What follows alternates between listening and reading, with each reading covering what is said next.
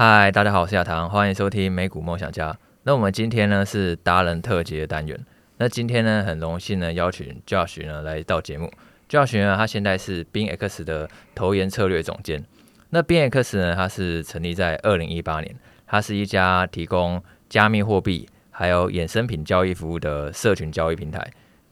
并且在美国、加拿大、欧盟还有澳洲等地呢都获得呢受当地政府认可的金融服务牌照。然后呢，如果用衍生品规模来算的话呢，它现在也是全球第七大的交易所，它也是全球第一间呢主打呢自动跟单的交易平台，帮助更多人呢可以呢更轻松的投资加密货币。欢迎 Josh。Hello，大家好，我是 Josh 啊，很高兴来到美股梦想家来跟大家分享一下有关于加密货币领域的这个相关的知识。那我相信呃，大家有在哦、玩美股或股票的朋友，应该对加密货币比较陌生一点。那借由今天的节目，可以让大家可以更加的了解加密货币的这个产业，呃，让大家可以比较不会那么害怕去接触这个比较新兴的这种投资的这种哦、呃、管道这样。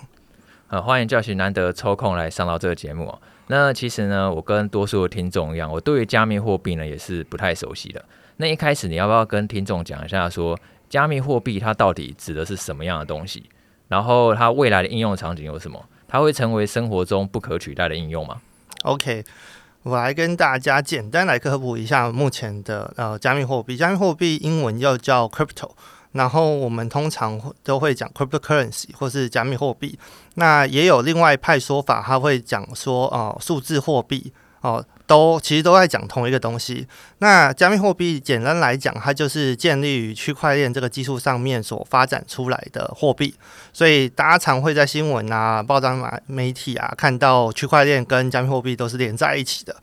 那加密货币在这几年呢，越来越受到重视。那受到重视背后原因，是因为呃，区块链这个技术开始哦、被越来越多人呃觉得是一个有用的技术，所以开始去研究它，开始想要把它应用在我们的呃生活上去改善我们的生活也好，或是改善我们平常支付的一些痛点也好。所以对整体而言呢，加密货币就是建立在区块链这个技术上的一个呃一个 token。一个货币，那对未来来说的话，我其实我觉得加密货币会慢慢进入我们的民众的一个生活。那进入到生活这个阶段呢，还我们目前属于一个很早期的阶段，所以就像是我们现在在用网络嘛，那大家可能都用很顺的手机拿起来打开就可以开始滑了，可是你并不知道网络背后的运作原理是干是为什么它可以传输速度这么的快，然后可以到你的面前可以。展示这个视频啊，或是或等等照片等等之类的，我们只要会用就可以了。所以现在就处于说啊，大家都在讨论加密货币，讨论在区块链。那你会觉得区块链这个技术很深涩、很难懂，然后你见见而你会觉得哦，这个东西好像有点难，我不要去碰好了。那其实这这跟网络我们在用的原理是一样的，我们不需要会这么技术性的东西，我们大概知道应用可以怎么用。那如果未来真的可以帮助我们生活做一些改善的话，那加密货币就可以慢慢进入到我们生活，所以目前加密货币被大众领域最知道的应该是今年的 NFT NFT 其实也是加密货币的其中一种而已。所以 NFT 目前尝试的要进入我们的生活来做，呃，目前主要的应用是做在行销方面了。当然，它还可以有很多呃不同方向的应用，所以。我是觉得加密货币在未来会越来越融入我们的生活，直到哦，我们可以就是完全不需要理解它，我们只要会啊、呃、享受它带来的便利就可以。所以我其实还蛮相信加密货币会改变我们的未来的生活，甚至进入到我们呃未来的生活不可呃分割的一部分这样子。那你可不可以就是举个实际的例子，嗯、就是举个就是比较贴近生活的一个应用的领域？可以，大家可以去理解。对，我简单举一个例子，好，就是说我们现在常常看到的这个所谓的 NFT 好了，那 NFT 它是所谓的一种的呃加密货币的其中一个种类，它是不可替换型的 NFT，所以它每一个都是独一无二的。那像 NFT 它可以应用领域其实就蛮广的。我们讲一个比较简单可以理解的应用，就是说，如果今天我是租赁业者。那我是不是需要哦？比如说我是 Airbnb 的房东好了，那我要管理我的钥匙，所以我要把我的钥匙交给我的租客。那他们退房的时候就要把钥匙还回来给我。那我中间会担心说，租客把我钥匙偷拿去偷打一份啊，或是他的钥匙弄丢了啊，或是说我要还他找不到人，然后不还我，那我这个房子我的锁是不是要全部重换，很麻烦？那相对，如果我们用 NFT 就可以解决这个问题，因为我只要授权这个 NFT 哦，就可以进入当做门卡做使用。我们现在很流行就是车钥匙用晶片做使用嘛。所以我的 NFT 的话，就可以直接发送到这个用户的手的手机里面，因为我们现在手机是身就不会离身的嘛，现在必备的嘛，所以他就用手机当做载体去当做这个门卡的钥匙。所以我就可以很方便的控制我所有的呃出租的，不管是我的我是 Airbnb 业者，或是我是租车业的业者，我都可以很方便去管理我这些授权出去的这些钥匙。那相对，如果这个房客不把钥匙还我，是他把钥匙弄丢了，我只要在我这边做一个设定，把这个权限取消掉就可以了。所以这个就是比较方便、比较容易理解的其中一个应用。就是其中一种应用，就是它好像可以拿来当做一种身份认证的感觉。对对对对。然后它这样就有更助于提供它可能房客应该说防止它那个出入的安全性这样子。对对，没有错没有错。OK，那你觉得，因为其实加密货币产业，大家可能常常比较为人诟病的就是说，嘿，会觉得它好像并没有那么透明，就好像监管的是比较缺乏的。嗯。你觉得说之后加密货币产业它未来可能会遇到哪一些挑战呢？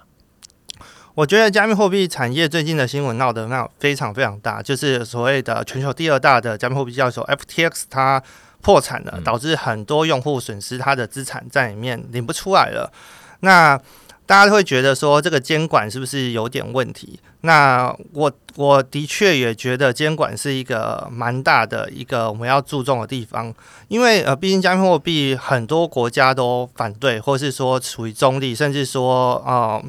没有到非常友善的一个程度，所以他们相对的，他们不愿意承认加密货币是一种货币，对，他们把它当做一种商品。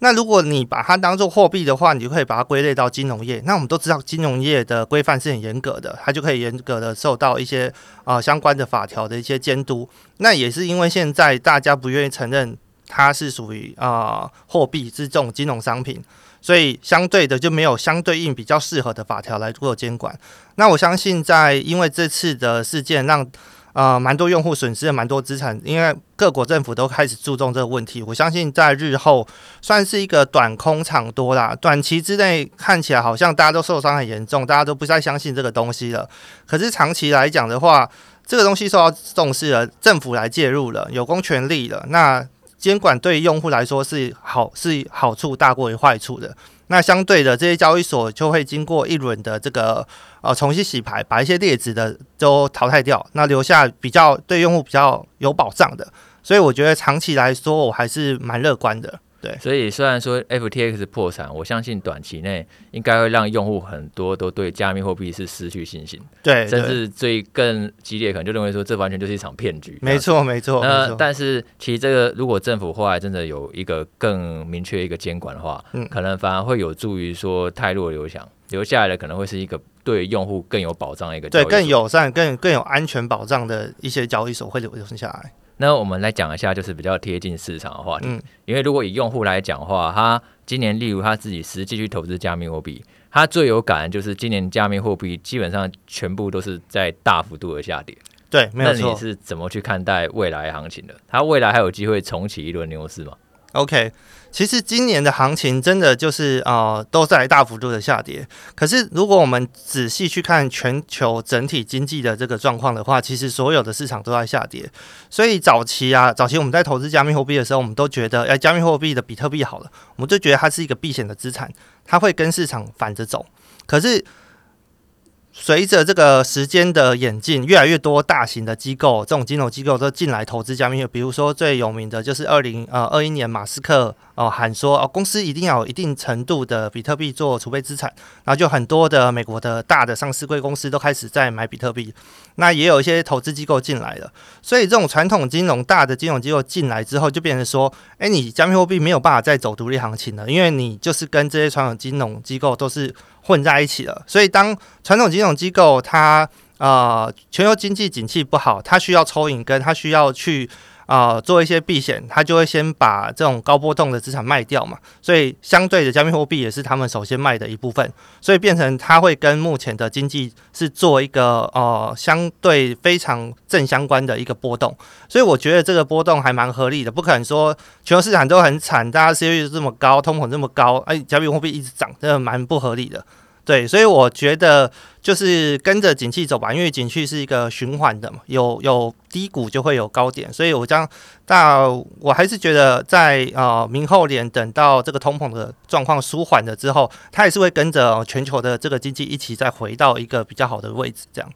所以其实今年加密货币价格会大幅度下跌。你觉得呢？有蛮大一个原因，是因为目前今年来讲的话，总经的情势就没有那么的好。对对。然后呢，可能很多资机构在撤资的情况下，才导致加密货币下跌。对。那现在很多加密货币都是相对比较低的嘛。是的。那如果是你自己在评估的话，你会怎么去找说，哎，你觉得比较有前景的加密货币？OK，如果就我自己在投资加密货币这一块的话，我会去找一些所谓的呃呃。比较有历史性的，比如说比特币，比如说以太坊，这种就是啊、它可能已经经经历过一啊啊四年八年的一个呃轮转牛熊轮转，它依然可以啊、持续的在这个市场上占有的全球前十大的这个位置，代表说它有一定的不可取代性。相对的，如果你要想要有非常非常高的获利的话，你就会。去挑选一些比较新的这种加密货币，那风险自然就很高。就像我们买股票买这种呃资本比较小的小股，可能会暴击，那也可能就是会直接归零，损失很惨重。所以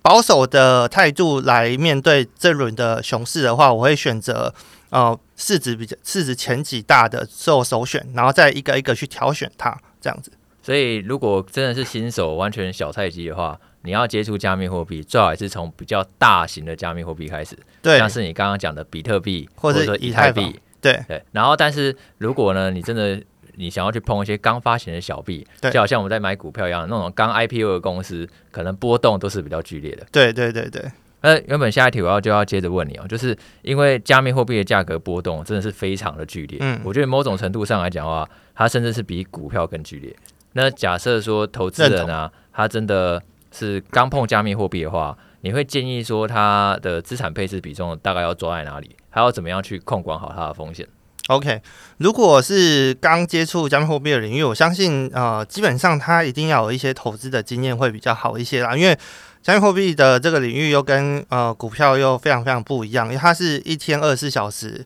一个礼拜七天不用休息的，对，完全没有在跟你休息的。其实你在睡觉的时候，它也是在继续涨跌涨跌。对，所以如果你带着呃玩股票的心态进来的话，你会觉得很累，因为你你完全没有休息的时间。对对，所以我会建议说，呃，如果你是做期货合约这种的，记得在你睡觉之前先先关仓。不然你可能一觉睡醒，你的你的仓位就爆了。因为期货合约可能是有高杠杆的特性嘛。对，对，没有错，没有错。那如果是新手在进来这边配置，我我建议只要拿你总资产的大概呃总投资资产的十 percent 先进来试一下就好了。因为呃你可能还不熟悉这个加密货币的这个节奏，因为它节奏真的还蛮快的。那相对的，这个行业里面也有蛮多不一样的商品可以做选择的。比如说，你可以买现货，你也可以做一些杠杆，做一些做空、做多。那也现在有相当流行的一个产品叫做网格，那你也可以啊、做这种网格，让它可以自动的呃定时的去承接一些部位，然后定时的去抛售一些部位，对，都有还蛮多的类型。那如果相对保守的话，就是买现货，或是做网格，或是定期定额，也是一个不错的选择。那网格指的是什么意思？可以稍微解释明白一点吗？OK，网格的话，就是这几年加密货币的产业里面还蛮流行的一种产品。它的意思就是说，比如说现在比特币是我们假设比特币现在是一万点好了，那我可以把它拆成十等份。那我的资金呢，就会投入到这个市场里面。如果它每跌一千点的话，我就买入我的十分之一的资金，所以它就会一路慢慢买下去，买到你设定的这个下限。那你可以设定这个网格的的上限跟下限，所以只要你这个比特币的价格一直在这个你的上限跟下限设定的这个范围里面波动的话，它会自动帮你去啊、呃、做承接跟抛售的个动作。对，OK，所以有一种好像零零它会设定好一个区间，然后它会帮你自动买进跟卖出那种感觉。啊，没有错，没有错，但听起来很美好，可是也是要稍微注意一下，可能你设定的这个区区间呢，设定的可能太窄了，它跌破这个区间了，那就。那就等于变相的，就是也就是套牢的意思啦。嗯，所以也也不是说就是哎、欸，看起来好像永远都可以可以有这个利润可以赚，自动买进、自动卖出这样子。嗯，也是因为行情它是随时都会在波动变化的。没错，没错。那讲完那个有关投资加密货币的话题啊，那接下来我想要问一下，就是应该是最近最多人关心的一个话题，嗯、就是交易所的安全性。因为像前阵子闹最大的新闻，就是全球第二大加密货币交易所啊，FTX 就。几天之内就忽然倒闭了，然后很多投资人是血本无归的。那你觉得应该要怎么样去选择交易所，才能去保障自己的权益？OK，这个的确是最近最热门的话题，大家都很想知道怎么样选择交易所才是最安全的，因为他们看到的就是，哎，世界第二大交易所可以说倒就倒。对啊，那我对其他交易所自然一定很不信任了，那、更小怎么会相信他？对，对大家就有非常可怕的一件事情。那我我这边可以呃稍微。来讲一下这个这个事件，好，就是说，之所以 FTS 会倒闭，是它不当挪用的用户的资产，所以会到造成说，他用户临时想要领取它里面的资金，他没有足够资金让他领取，所以他就倒闭了。因为他把这些资产全部拿去借给别人了，那别人没有办法马上还他的话，等于说就是他的坏账。那这方面的话，其实目前很多交易所都在做所谓的储备资产证明这件事情。我要想办法告诉客户，你存在我这边的资产，我是有相对应的资金让你做提领的。所以我建议大家在选择交易所上面的选择，尽量去选有目前有几家交易所都有提出储备资产证明的，那你去选择那些有提出储备资产证明的，是相对有保障的，因为它。所以，资产证明，binx 也有做。那我们的做法是，我可以让用户去做查询，说他的资金是没有被我们挪用的。那另外一方面，我们会找哦，满两三家的的第三方机构来监核，来查核我这个呃储备资产证明是不是呃造假，是不是正确的。所以，透过这种方式，我们可以让用户会比较安心一点。所以，首重的话就是要看储备资产证明 O 不 OK。然后接下来就你可以去观察一下这个交易所它在所做的这些业务有没有不合理的地方。所谓的不合理的地方，就是呃最经典的就是最近案例就 FTX，你可以放资金在里面，然后你可以领取啊五到八 percent 的年利率，而且是没有上限的。它一开始你是放多少资金在里面都可以领这个年利率的。所以这有一定程度，你就要去想说，诶，他给我这么多利率，但他这个钱到底哪里来？如果他并没有告诉你哪里来，那你可能就要小心了。那这个钱可能就是呃拿用户的钱来补了。所以我觉得要去仔细检视这件事情的话，可以避掉很多不必要的呃这种地雷。比如说最近爆掉一家交易所叫 A 叉它就是长期提供这种理财产品，就是说你的这个 USDT 啊、稳定币 USDT 简单讲一下，它就等同于美金，你把它想成这样，你存美金在我这个交易所。然后我长期提供你每十二 percent 的年化利率，听起来很诱人，嗯，很不错。对，然后就超多人去存的。可是你有没有想过，你他这十二 percent 的利润到底哪里来的？他他 A 叉这些交易所也没有到非常非常的大，他应该没有到很赚钱，可是他却可以一直不断的提供你这个利率。所以当他遇到挤兑的话，他就倒闭了。所以理财产品是一个可以去重视的地方，就是。这家交易所的业务如果越复杂的话，它相对它的风险就越高，因为它可能就是需要很多资金去做运转、去做补贴等等之类的。嗯，所以听起来的话，要怎么样去评估交易所？我觉得你刚刚讲了两个重点。对，第一个就是说，这个交易所的业务是不能太过复杂的。对，然后呢，甚至呢，可能有承诺用户说，哎，我每一年付很高利率给你。对，这种可能你都要格外小心。对，要非常非常小心。你要去想想说，这些利润到底怎么来的？对对，没有错，没有错。搞不好他就会去挪用你的资产等等的。对。然后第二种就是客观的证明，就是交易所他有提出第三方的那个审计报告，对，然后跟资产的储备证明。对。那我还好奇一点哦。这个资产储备证明的内容是什么？它是只有显示说有多少资产吗？它会显同时显示说会有多少负债吗？OK，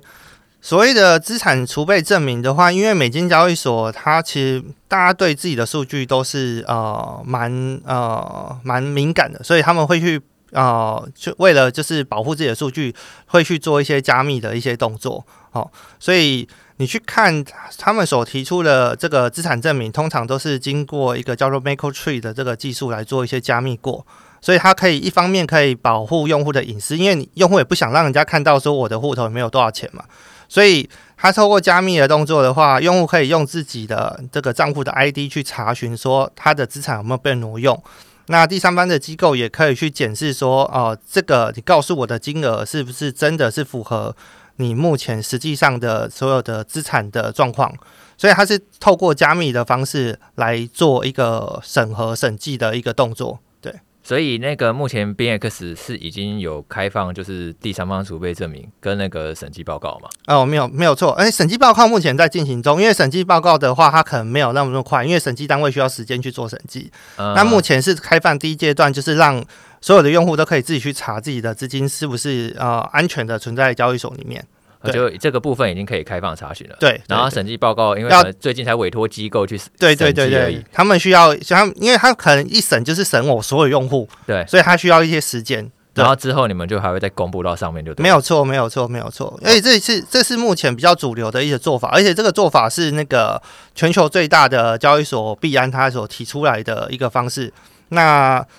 大家也就觉得说，哎，这个方式好像不错，大家就跟着一起做。对，嗯。然后如果到现在可能都还提不出来了，你可能就要很小心了。对对对，对，他是不是真的有什么问题？他他没有办法告诉你说他的你的资产是安全的，那你可能就要小心一点了。嗯、对，嗯，OK。那接下来就是，其实刚刚你有已经有提到说，FTX 破产一个原因的，就是他挪用客户资产嘛。嗯、那他之所以呢破产，其实还有一个原因，就是因为他本身那个发行的那个平台币啊对，FTT，然后因为币安创办人他就那个叫犀利嘛，他到货关系，FTT 暴跌，对，然后所以导才导致说 FTX 那个偿债能力就整个大幅度的降低，就还不出钱了，是，所以就只好一夕之间倒闭。那这样的话，未来 BingX 会不会有可能也去发行平台币？OK，这个问题非常非常的有趣，就是说。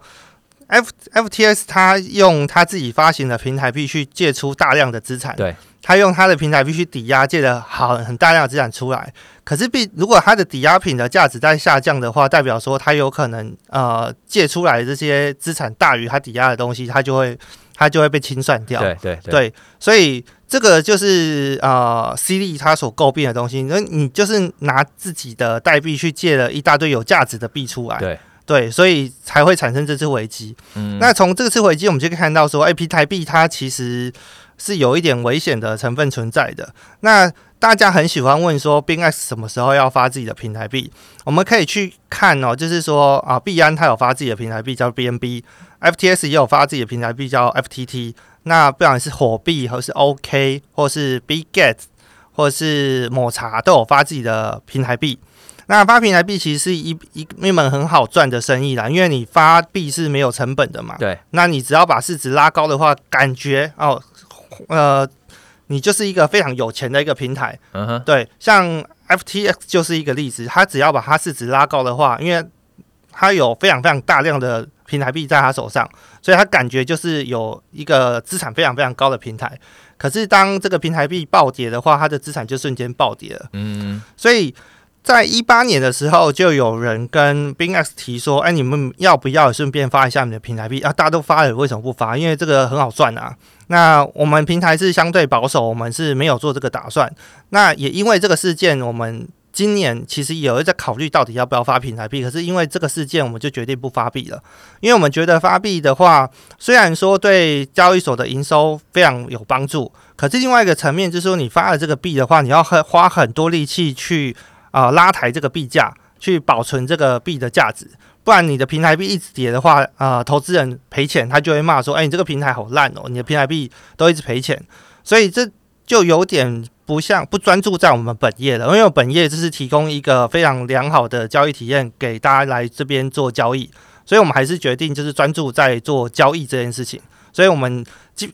今年就是呃基本上就已经否决了这个发币的这这个提案，我们不会发平台币。所以，所谓的发行平台币，我可以理解为就是上市公司好像在发行股票那种感觉。可以，可以，可以，是不是有点像？蛮蛮类似的。然后呢，就是如果一家公司的话，他想要上市，他可能就要去筹资，然后发行很多股票嘛。嗯。然后当然也想要去拉抬那个股价嘛。对。然后，但是如果你想要去专注做好自己的业务的话，你可能。未必就要选择去发行股票来筹资，这样。对对对，如果你不缺钱的话，你就就不需要去做这件事情嘛。呃，要不然的话，随后你可能就还要去分心，担心说，哎，这家股价的暴涨暴跌那种感觉。对，没有错。甚至可能还要去全力拉抬它的股价，这样。对，因为要对股股民交代嘛，对对，对，对投资人交代嘛。对，对你就是会有一个，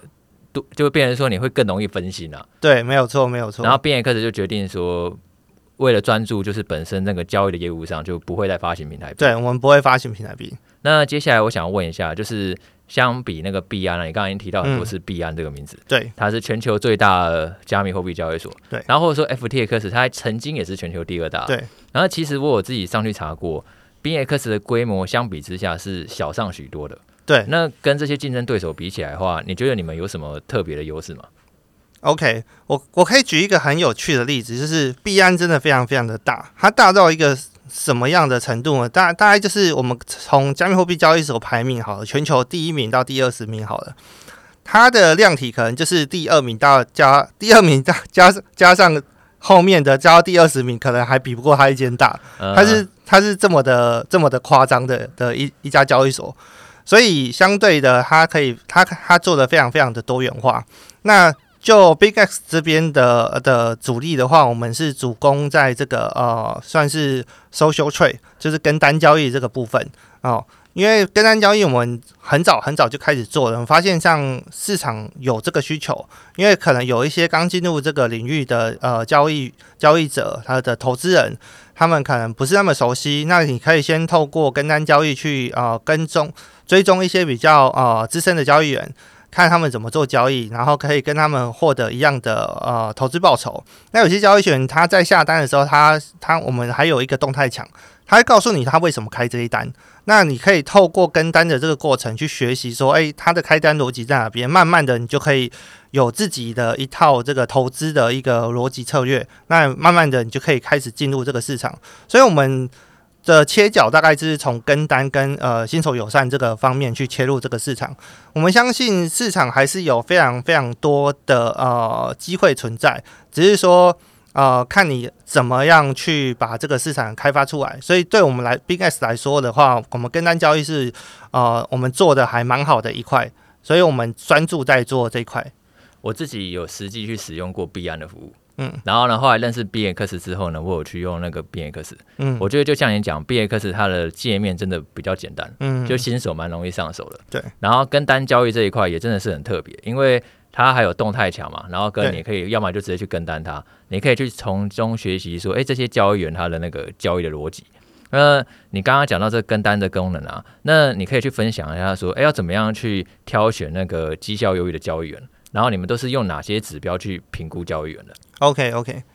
就是我们基本上我们在选交易，我个人啊，我个人在选交易员的话，我我会呃比较在乎的是呃，第一个一定会是看这个交易员的胜率嘛。对。那看完胜率之后，你会去看的第一个第二个东西就是投资报酬率。那投资报酬率就是依照个人的这个喜好，因为有些人喜欢稳健的，有些人喜欢。啊、投资报酬率比较高的，相对它的回撤的这个幅度就会比较高，所以你就可以去选你可以承受的的范围。去，你如果觉得会回撤的幅度很高，可是获利高，你可以接受的话，那你可以选这个类型的。那主要我会建议大家去看这个交易员他的交易周期。所谓的交易周期就是他在这边做跟单交易做多久了。如果他只做了一个月的话，那你可能就要考虑一下，是不是呃是这个月行情比较好做，所以它绩效比较好，还是怎么样？所以尽量选它呃这个周期长一点的。就比较看得出来它的这个呃算是实力吧，因为它如果可以连续半年都可以做得蛮稳健的，那证明说哎它有一定的实力，不是说呃刚好这一波比较好做，所以就做得很好看这样子。那另外我自己还会再去看有一个东西，就是啊它的这个平均持仓的这个天数哦，因为我们在绩效这边的统计上面，我们要开单跟关单才会去计算这一单到底是赚钱还是亏损嘛。那有些交易员呢，他可能他的胜率很高，可是如果你去看他的持仓时间很长的话，代表说这个交易员赔钱了，他就不想认赔，他要熬到他赚钱，他才要才要把它关掉，所以导致说他的绩效看起来很好看，可是如果你没有注意这个去跟的话，你会发现你很多资金都卡在里面，因为他开着就不关这样子。嗯、对，这个是我个人会比较重视的。对，OK，所以你刚刚提到两点，第一个就是要看它的交易周期，对就是说它要在市场上待的够久了。对，不要说只是待一两个月，你看搞不好绩效很亮眼，你就冲进去，但搞不好人家只是那一两个月运气好有赚到。对对对对对，最好是在市场上待过一段时间，对，经过一段牛熊历练的。对对对。然后第二个就是你会看一下说它的过去的历史交易记录嘛，嗯，是不是说其实碰到亏钱，然后可能就开始熬单死不卖这样？对对对，因为有时候。你感觉胜率好像很高，但是搞不好它都是因为凹单凹出来的。对，那这运气好没有问题，就可能还是可以赚钱。嗯、但一不小心可能碰到大亏的时候，他可能就直接毕业这样子。对，没有错，没有错。OK，那谢谢呢，就寻呢今天的分享。那大家听完以后啊，一定会更加了解呢加密货币，然后呢也对于未来发展呢会更加期待。而且我自己也觉得呢，BingX 的跟单模式呢是很特别的，只要可以找到呢优秀的交易员啊，就等于说有二十四小时呢有人在帮你打工。然后帮你创造那个被动的收入，但是其实像我们今天跟 Josh 讲到，就是加密货币的它的波动呢非常的大，所以风险控管呢是非常重要的。那为了帮助大家就是可以呢更稳健的获利，那最近呢我有开了一个赖群，然后邀请呢以前我在景大的好朋友 Ego，然后还有 NQ 呢来跟大家分享呢加密货币的交易策略。那 Ego 跟 NQ 呢，他们跟我一样呢，以前都是警官。然后后来呢，是那个全职的投资人，强调呢风险优先，然后追求稳健的获利。像是最近 FTX 破产啊，Eagle 还有 NQ 他们都是全身而退，就是因为他们有事先做好那个风控的措施。那我跟 Eagle 还有 NQ 呢，之后都会在这个赖群呢去分享说交易的策略，然后让你呢加入币圈投资呢是可以更安心的。那最后呢，跟大家分享一个限时的优惠，只要十二月四号前呢去注册 B X 的账户。并且入金两百 U 就会送高达最多一百六十 U 的赠金。那相关的活动说明还有赖群的连接，我都放在 Podcast 的资讯栏。那有兴趣的朋友就记得不要错过喽。我们下一次再见，拜拜，拜拜。